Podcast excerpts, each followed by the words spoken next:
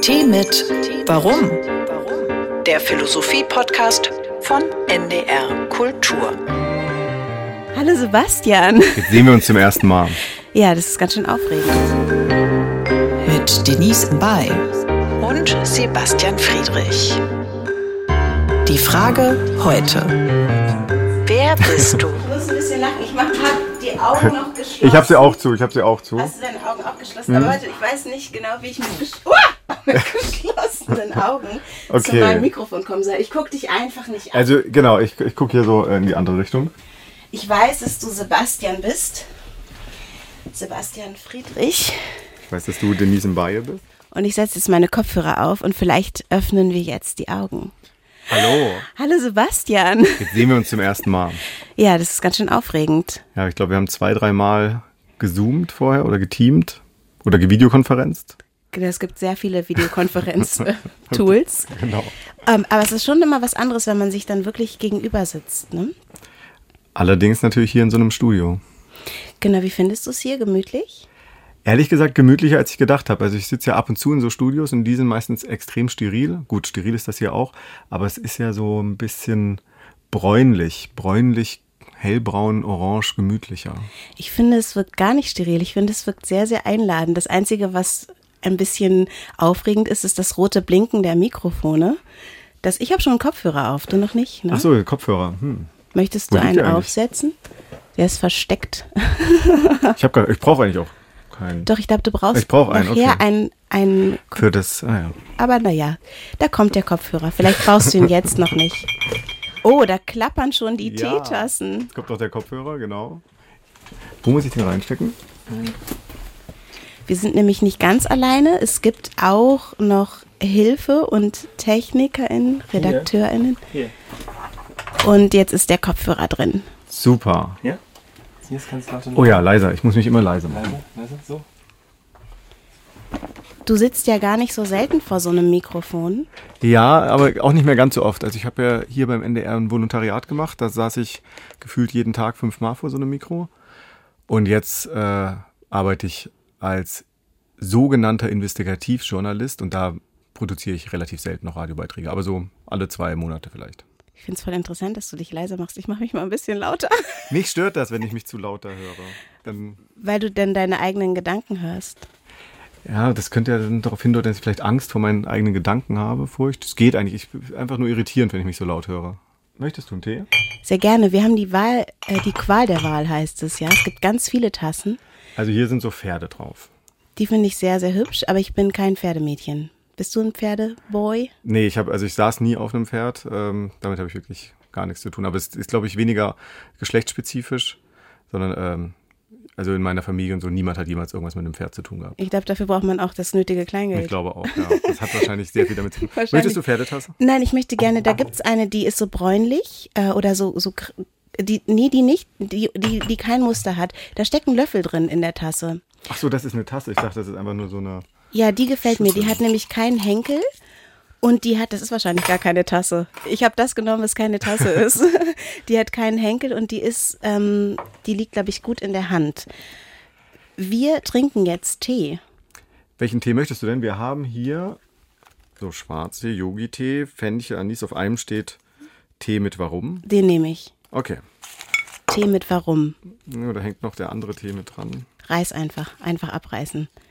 Das ist ein Kräutertee, den, den nehme ich. Okay.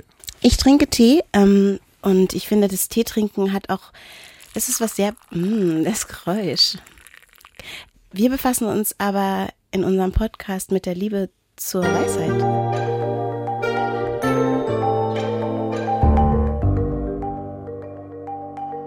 Ich bin Denise, ich bin Schauspielerin und in meiner Arbeit als Schauspielerin sehe ich mich immer neuen anderen Geschichten ausgesetzt und neuen Biografien. Die Figuren, die ich spiele, die haben eine andere Lebensrealität als ich, die haben andere Voraussetzungen und dennoch muss ich nachvollziehen können und möchte nachvollziehen können, warum sie auf bestimmte Art und Weise reagieren und mich in dieser Geschichte und in der Figur wiederfinden. Und um das verstehen zu können, helfen mir auch philosophische Fragen. Ich bin Sebastian, ich arbeite als Journalist sowohl als Investigativjournalist als auch als politischer Autor.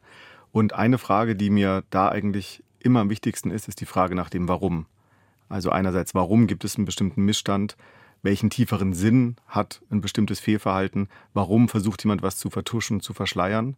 Aber auch warum in einem größeren Sinn? Also warum gibt es Ungleichheit in dieser Gesellschaft? Warum gibt es Menschen, die andere unterdrücken? Welchen Sinn hat diese Unterdrückung? Also hm. ich blicke eigentlich immer auf Gesellschaft aus einer gesellschaftsanalytischen und auch gesellschaftskritischen Perspektive.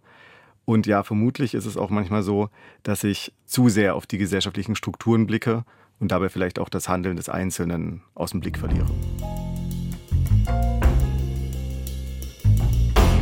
Okay, ich habe ein Zitat mitgebracht und ich war mir nicht ganz sicher, ob das philosophisch ist oder doch, ich bin mir sicher, dass es philosophisch ist. Das Zitat lautet Wisdom is like a baobab. No one individual can embrace it. Also die Weisheit und es geht ja um die Liebe zur Weisheit. Die Weisheit ist wie ein Baobab, also ein sehr mächtiger Baum. Kein Individuum allein kann sie umarmen. Finde ich ein sehr schönes Zitat, weil es ist so ein, ähm, weil ich finde, bei der Philosophie stellt man sich häufig dann so ein, ähm, eine Person vor, meistens einen alten Mann mit einem langen Bart oder so, der irgendwo alleine sitzt. Auf einem Berg. Auf einem Berg sitzt oder in einer Berghütte. Und dann alles ordentlich aufschreibt mit einem, mit einer Feder. Ja, als ob, als, genau, mit der Feder und mit, mit so einem Tinten, äh, Tintenglas. Als ob es äh, gar keine Einflüsse auf ihn gibt, dass sein, sein Geist und seine Gedanken ganz alleine ähm, irgendwas zu Papier bringen können. Es hat irgendwie was Göttliches, ne? Als wäre es ein Gott, der sozusagen das alles, das ganze Wissen in sich trägt und dann so freundlich ist, mit uns zu teilen. Ja, also, äh, also göttlich und aus meiner Sicht dann auch etwas Irreales. Und dieses Zitat, was du mitgebracht hast, das zeigt ja, dass äh, die Weisheit eigentlich nur kollektiv ähm, erreicht werden kann oder um, gefasst werden kann, um den Baum gefasst werden kann. Es ist ein afrikanisches, ich mache Häkchen in die Luft, Sprichwort. Und keiner kriegt den Credit dafür. Also kein, es gibt nicht eine Person, die sagt, das kommt von mir. Aber es wird irgendwann mal jemand ausgesprochen haben, vielleicht nicht auf, aufgeschrieben. Was hast du denn mitgebracht? Ich habe ein äh, Zitat von einem äh, alten, weißen, toten Mann mitgebracht aus Deutschland. das ist total in Ordnung. Ja, ja, äh, es war auch nicht entschuldigend gemeint. Nein, es ist aber tatsächlich ein ähm, alter weißer Mann, äh, der natürlich auch unter dem äh, Gesichtspunkt von Eurozentrismus und so betrachtet werden kann, der aber äh, weltweit ähm, Menschen beeindruckt, beeinflusst und äh, auch gestört hat.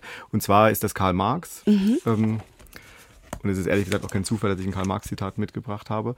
Aber ich dachte kurz, es ist vielleicht zu plakativ, ähm, bei unserem Kennenlernen mit einem Karl-Marx-Zitat zu starten. Dann dachte ich aber, warum, was ist eigentlich schlimm am Plakativ? Also, das stimmt. Man lernt sich einfach dann gleich richtig kennen.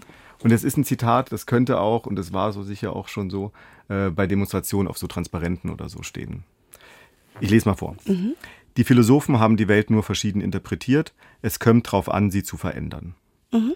Und dieses Zitat ist ähm, eins, das mich wahrscheinlich mit am längsten begleitet, neben jetzt vielleicht mal so einem Liedtext oder sowas oder ähm, einer Weisheit, die ich irgendwie von meiner Mutter oder so habe.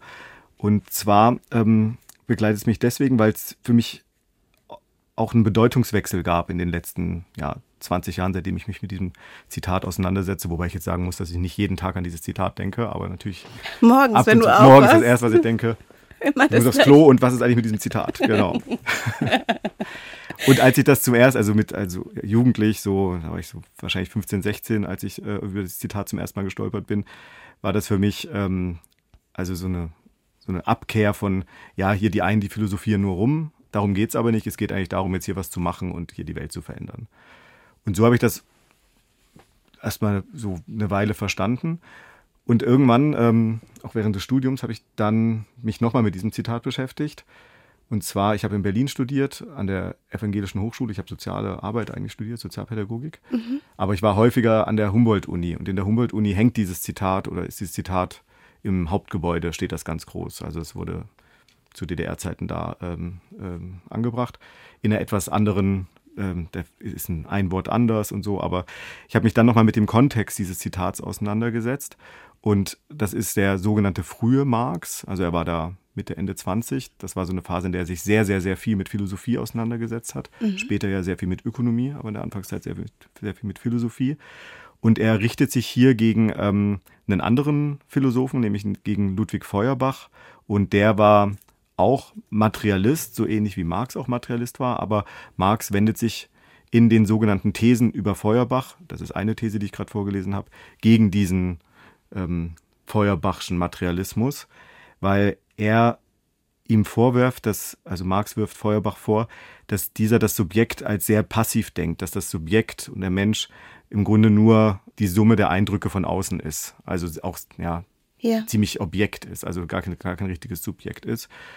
Marx betont hier mit diesem Zitat, und das wurde mir erst klar, als ich mich dann damit beschäftigt habe, dass es zwar einerseits die Umstände sind, die den Menschen zum Menschen machen, aber der Mensch wiederum derjenige ist, der die Umstände auch verändert. Also es gibt ein Wechselspiel zwischen dem, den Verhältnissen der Struktur und uns Menschen. Wir sind Opfer der Strukturen und äh, Abbild der Strukturen, aber wir schaffen auch neue Strukturen und können diese Strukturen auch verändern. Es ist ein kompliziertes, aber ähm, aus meiner Sicht nachvollziehbares, ähm, nachvollziehbarer Gedanke, der da aufkommt. Das war also so dieser zweite Bedeutung, die dieses dieses Zitat dann für mich hatte. Und später, und also später jetzt, jetzt bin ich 37. Ähm, fast erwachsen. Genau, fast erwachsen, genau. Hat sich, äh, sagt dieses Zitat für mich auch viel über so Theorie-Praxis aus. Also es ist nicht die Entgegensetzung, die einen interpretieren nur die Welt und die anderen verändern sie, sondern um die Welt zu verändern, müssen wir die Welt auch interpretieren können. Also ich bin hier heute angekommen und hatte wirklich ein bisschen, ich würde sagen fast Furcht. Ich hatte wirklich Herzklopfen. Ich meine, wann hat man schon mal ein Blind Date? Stimmt, wie Herzblatt. genau. Und dein Herzblatt ist. Und außerdem habe ich mich gefragt, und das ist vielleicht mein Imposter-Syndrom, was da kickt, habe ich mich gefragt, ob ich überhaupt die Richtige bin für diesen Podcast. Ich bin mir unsicher. Und mhm. vielleicht ist das ein Thema, worüber wir sprechen können. Über Unsicherheiten. Bist du dir ganz sicher oder ist es ein Thema, was dich interessiert? Sicherheit, Unsicherheit? Ja, also ich spüre schon in den letzten Jahren eine, eine, Zunahme an Unsicherheit. Also ich fühle mich immer unsicherer tatsächlich, obwohl ich ja eigentlich älter werde. Und dann, also individuell fühle ich mich sogar ein Stück weit sicherer. Aber äh, wenn ich an das äh, Äußere denke, das Politische, die gesellschaftlichen und auch die ähm, ökologischen äh, Zusammenhänge, dann beschleicht man doch mehr und mehr ein Gefühl der Unsicherheit. Insofern ist es, glaube ich, genau das richtige Thema, damit einzusteigen. Vielleicht ist es auch so, dass je mehr man die Welt versteht, desto unsicherer wird man. I don't know. Das kann gut sein. Was hast du dir eigentlich für eine Tasse ausgesucht? Teepot steht drauf. Ich äh, habe gar nicht so groß drüber nachgedacht, aber ich glaube, es hat schon was damit zu tun. Da weiß ich, woran ich bin, da steht's drauf, dann wird wohl Tee drin sein. Und sie ist blau-weiß gestreift und passt sehr gut zu deiner blauen Jacke. Auf einen Tee. Mit Warum. Mit Warum, stimmt. Mm. Tschüss. Tschüss. Das war Tee mit Warum. Der Philosophie-Podcast von NDR Kultur. Alle Folgen in der ARD Audiothek.